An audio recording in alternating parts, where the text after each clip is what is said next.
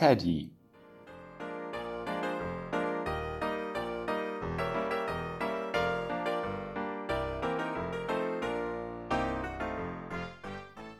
Es waren die Jahre, in denen es in der Landwirtschaft an allen Ecken und Enden fehlte.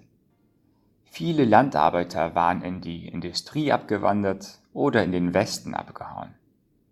Für moderne Maschinen gab es lange Wartezeiten und für die alten gab es keine Ersatzteile. Sie standen unnütz rum oder mussten als Ersatzteilspender herhalten. Zu all dem spielte das Wetter besonders in diesem Jahr den Bauern übel mit. Das Korn war schon lange reif. Die Bauern befürchteten, es würde ihnen auf dem Halm verfaulen. Der Boden war so durchnässt, dass man mit den schweren Maschinen zu weit in ihn einsank, um auch nur an Ernten denken zu können. In den kurzen Zeiten, in denen die Sonne hinter den Wolken hervortrat, schaffte sie es nicht, das Korn und den Boden abzutrocknen. Die Lage war sehr heikel. Auch der Genossen Losungen halfen nicht weiter. Ohne Gott und Sonnenschein holen wir die Ernte ein. So hatten sie in ihren Parteiorganen vollmundig getönt. Und nun? Mike war als junger Mann in dieser Zeit bei der Fahne. Eines Tages mussten sie ihre sieben Sachen packen, einschließlich Sturmgepäck. Sie bestiegen die G5 LKWs. Die Kolonne setzte sich in Bewegung. Den Abschluss bildete wie immer die Gulaschkanone. Also würde es länger dauern. Sie wussten zwar, dass sie zum Ernteeinsatz fuhren, doch man hatte ihnen nicht gesagt, wohin. So fuhren sie ins Blaue. Die Zeit verging. Langsam senkte sich die Dämmerung herab. Die Gespräche und das Rätselraten, wo es denn wohl hinginge, waren unter den Soldaten verstummt. Mitten in der Nacht kamen sie in einer Ortschaft an. Verschlafen stolperten sie in ihre Unterkunft. Es musste eine Schule sein. Man hatte Stroh in die Klassenzimmer gebracht. Darauf legten die Soldaten ihre Zeltbahn. Dann wickelten sie sich in ihre Decken. Vor Müdigkeit schliefen sie schon nach kurzer Zeit ein. Niemand hatte mitbekommen, wo sie sich befanden. Nächsten Morgen ging es auf das Feld. Für die meisten Soldaten eine ungewohnte Arbeit. Doch die Jungs hatten ihren Spaß. Auf jeden Fall gefiel es ihnen besser als das eintönige Kasernenleben. War auch der Himmel immer noch wolkenverhangen, so gab ihnen die frische, vom Duft des überreifen Korns durchtränkte Luft und die Weite der sich bis zum Horizont hinziehenden Felder ein unbeschreibliches Gefühl der Freiheit. Es dauerte gar nicht lange, da hatte der Wind ihnen ihre vom Drill der Kaserne, den ständigen Kommandos, des nicht seine eigenen Gedanken äußern dürfens, der sich ständig verstellen müssens, herrührenden Verklemmungen aus den Gehirnwindungen geblasen. Ihre individuellen Eigenheiten brachen wieder durch. Und was Wunder, so kam es auch schon bald zu den ersten derben Späßen. Die Kapos ließen es geschehen. Waren doch auch sie dem Reiz dieser ungewohnten Umgebung erlegen. Sie waren ja kaum älter als die Soldaten und von gleichem Temperament. Der erste Tag auf freiem Feld beim Gabenhocken und Hockenwenden neigte sich dem Abend zu. Sie alle waren zufrieden mit dem, was sie geschafft hatten. Schweigend fuhren sie in die Unterkunft, wuschen sich, aßen und streckten sich auf das Strohlager zum Schlafen aus. So ging das die liebe lange Woche. Am ersten Sonnabend bekamen sie dann am Nachmittag frei. Und was schon bald an ein Wunder grenzte, man hatte ihnen sogar ihre Post nachgesandt. Wenn auch mit erheblicher Verspätung, sodann doch schließlich zur Erbauung der Empfänger. Einige Soldaten schlenderten durch das Dorf, andere setzten sich an die ins Freie gestellten Tische. Sie wollten ihre Post gleich wieder beantworten. So auch Mike. Er hatte seinen Brief schon bald fertig, steckte ihn in den Umschlag und wollte gerade den Absender notieren, als ihm einfiel, dass man ihnen immer noch nicht gesagt hatte, wo sie sich befanden. Sie waren bisher auch immer unter sich gewesen. Mit den Einheimischen, den Landarbeitern des Volksgutes, hatten sie bisher kaum Kontakt.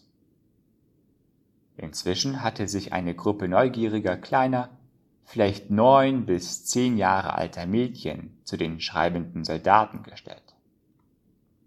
Sie hatten wohl Ferien, und da in ihrem kleinen Dorf nicht viel geschah, kam ihnen eine Abwechslung mit den vielen jungen Menschen gerade recht.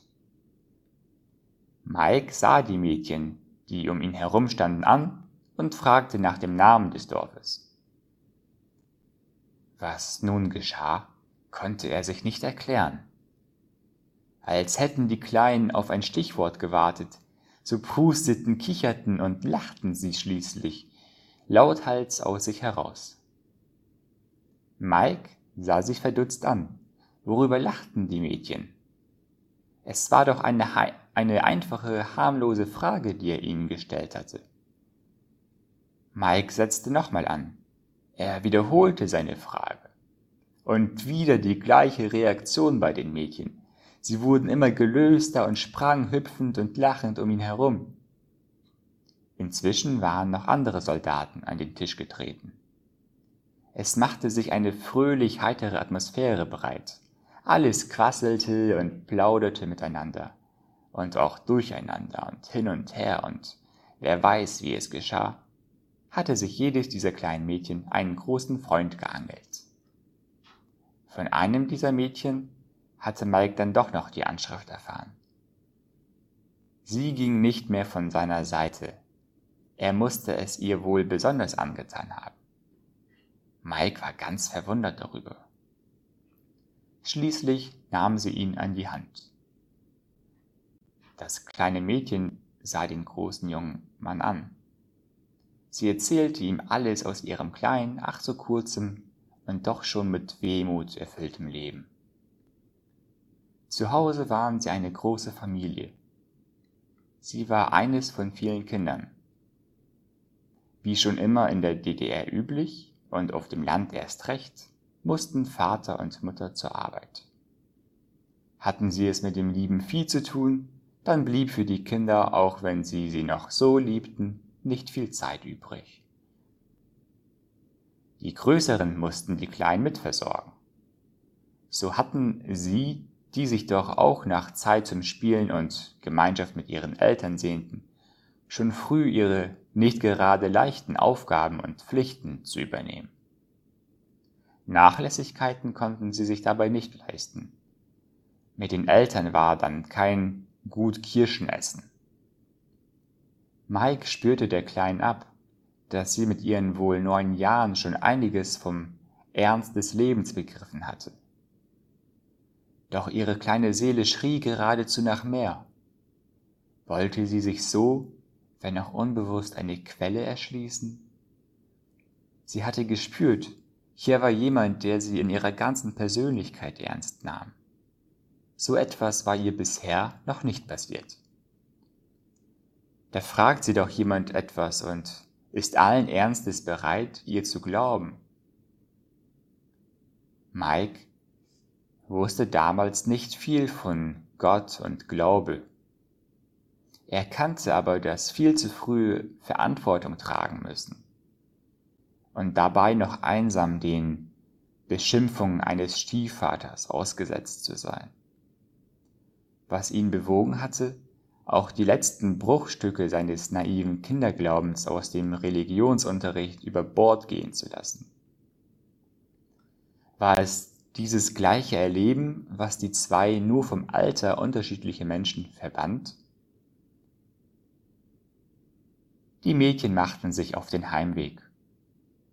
Die Soldaten mussten zum Zählappell antreten. Dann wurde Nachtruhe befohlen. Am folgenden Montag war das Wetter gut genug, um mit der Arbeit auf den Feldern weiterzumachen. Die Soldaten hatten sich eingearbeitet. Die Arbeit, die frische Luft und die entspannte Atmosphäre tat ihnen sichtlich gut. So waren sie zum Feierabend nicht mehr allzu abgespannt. Und welch eine Überraschung, als die LKWs auf den Schulhof fuhren und die Soldaten von den Ladeflächen sprangen. Da waren zu deren Erstaunen auch ihre kleinen Freundinnen wieder zur Stelle. Eine jede hielt Ausschau nach ihrem Erwählten. Den jungen Männern tat diese kindliche Zuneigung gut. Sie spielten das lustige Spiel mit. Es erheiterte sie, blieb aber an der Oberfläche. Mike spürte in sich Saiten angeschlagen. Sie brachten etwas in ihm zum Klingen. Etwas, was ihm erst etliche Zeit später deutlich wurde, ja zur Last wurde, zum Gefängnis. Seine ihm nicht anzusehende und durch die Gemeinschaft mit den jungen Männern überlagerte, selbst nichts bewusste innere Einsamkeit.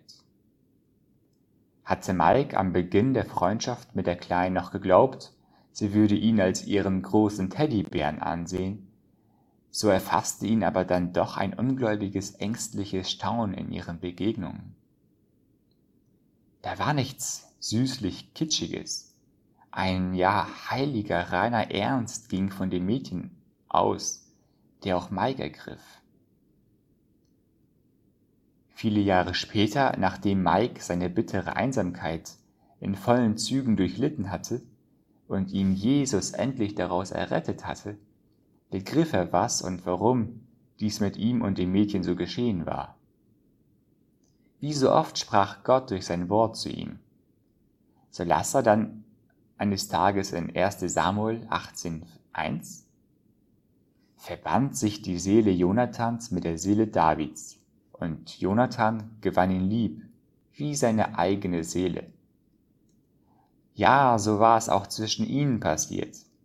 Ihre zwei Seelen erkannten ihre Verwandtschaft, verbanden sich zu einer tiefen, reinen, heiligen, ernsten Freundesliebe.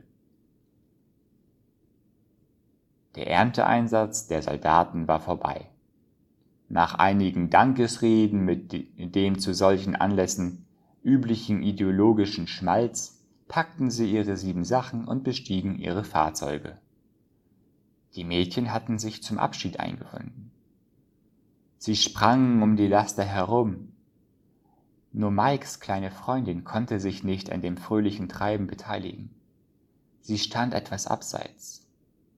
Mike sah zu ihr hinüber. Sie sahen sich in die Augen. Sie wussten beide um ihr Leid. Ein Leid, das noch keinen Namen hatte, mit dem sie nun jeder für sich allein fertig werden mussten. Die Motoren sprangen an. Ein Auto nach dem anderen verließ den Schulhof. Staub und Qualm stieben empor. Den Soldaten war das Lachen vergangen. Sie wussten, was sie erwartete. Nach der ländlichen Idylle mit seiner, wenn auch begrenzten Freiheit erwartete sie nun wieder der Kasernenhof Mief. Auch nach vielen Jahren noch muss Mike an sein Erlebnis mit dem kleinen Mädchen denken. Sie war eine von den Menschen, die ihm Gott an den Lebensweg stellte. Die, als würden sie ihm zuwinken und sagen wollen, geh deinen Weg, es gibt noch Menschen, die dich mögen. In dieser seiner schweren Zeit wurde er von ihnen getröstet. Wer kann besser Leid verstehen als der, der Leid durchlitten hat? Darum fühlten sie sich so verbunden, standen sie sich unsagbar nahe, ahnten, was ihnen das Leben nach ihrem Abschied noch bescheren würde, weckte in ihnen das Verlangen nach einem Beistand. Mike hatte diesen Beistand gefunden. Schon lange war der ihm auf den Fersen. Nun wird er getröstet. Auch dann, wenn es Zeiten des Leidens gibt. Gott ist da in seinem Stellvertreter, seinem Tröster. O kleines Mädchen, wie es dir auch ergangen sein mag, lass dich finden, dich trösten. Vater, ich würde sie gern wiedersehen, bei dir.